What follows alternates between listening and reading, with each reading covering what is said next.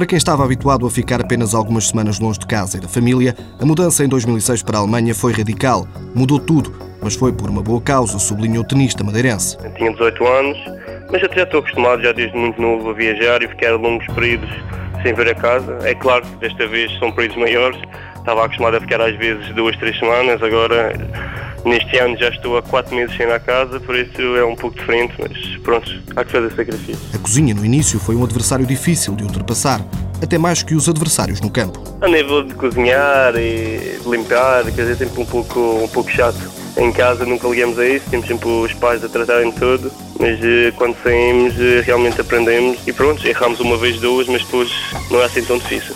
Mas chegou mesmo a queimar muitas refeições? As primeiras. O tenista adora a espetada regional com batata frita, mas reconhece que é melhor não ser o próprio a confeccioná-la. De resto, em casa faz quase tudo. Na língua existem também algumas barreiras e Marcos Freitas não vai além de uma cordial saudação. Eh, Obrigado é Dankeschön. O madeirense classifica-se como ambicioso, lutador, persistente, trabalhador e um líder, pelo que tem o leão como animal preferido. O Gladiador é o filme que mais gosta, mas é a música o principal meio de relaxamento. Tenho imensas músicas, no meu iPod penso que devo ter mais de 2 mil músicas.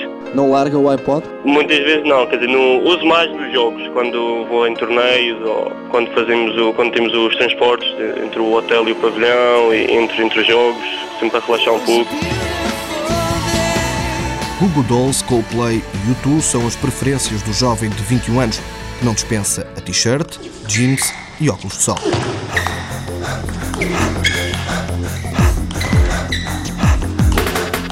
Marco Freitas em paro já tem quatro títulos de campeão da Europa e um segundo lugar no Mundial de Júniores. A nível individual, sagrou-se campeão da Europa em 2002 e 2006 e em 2008 participou pela primeira vez num torneio olímpico.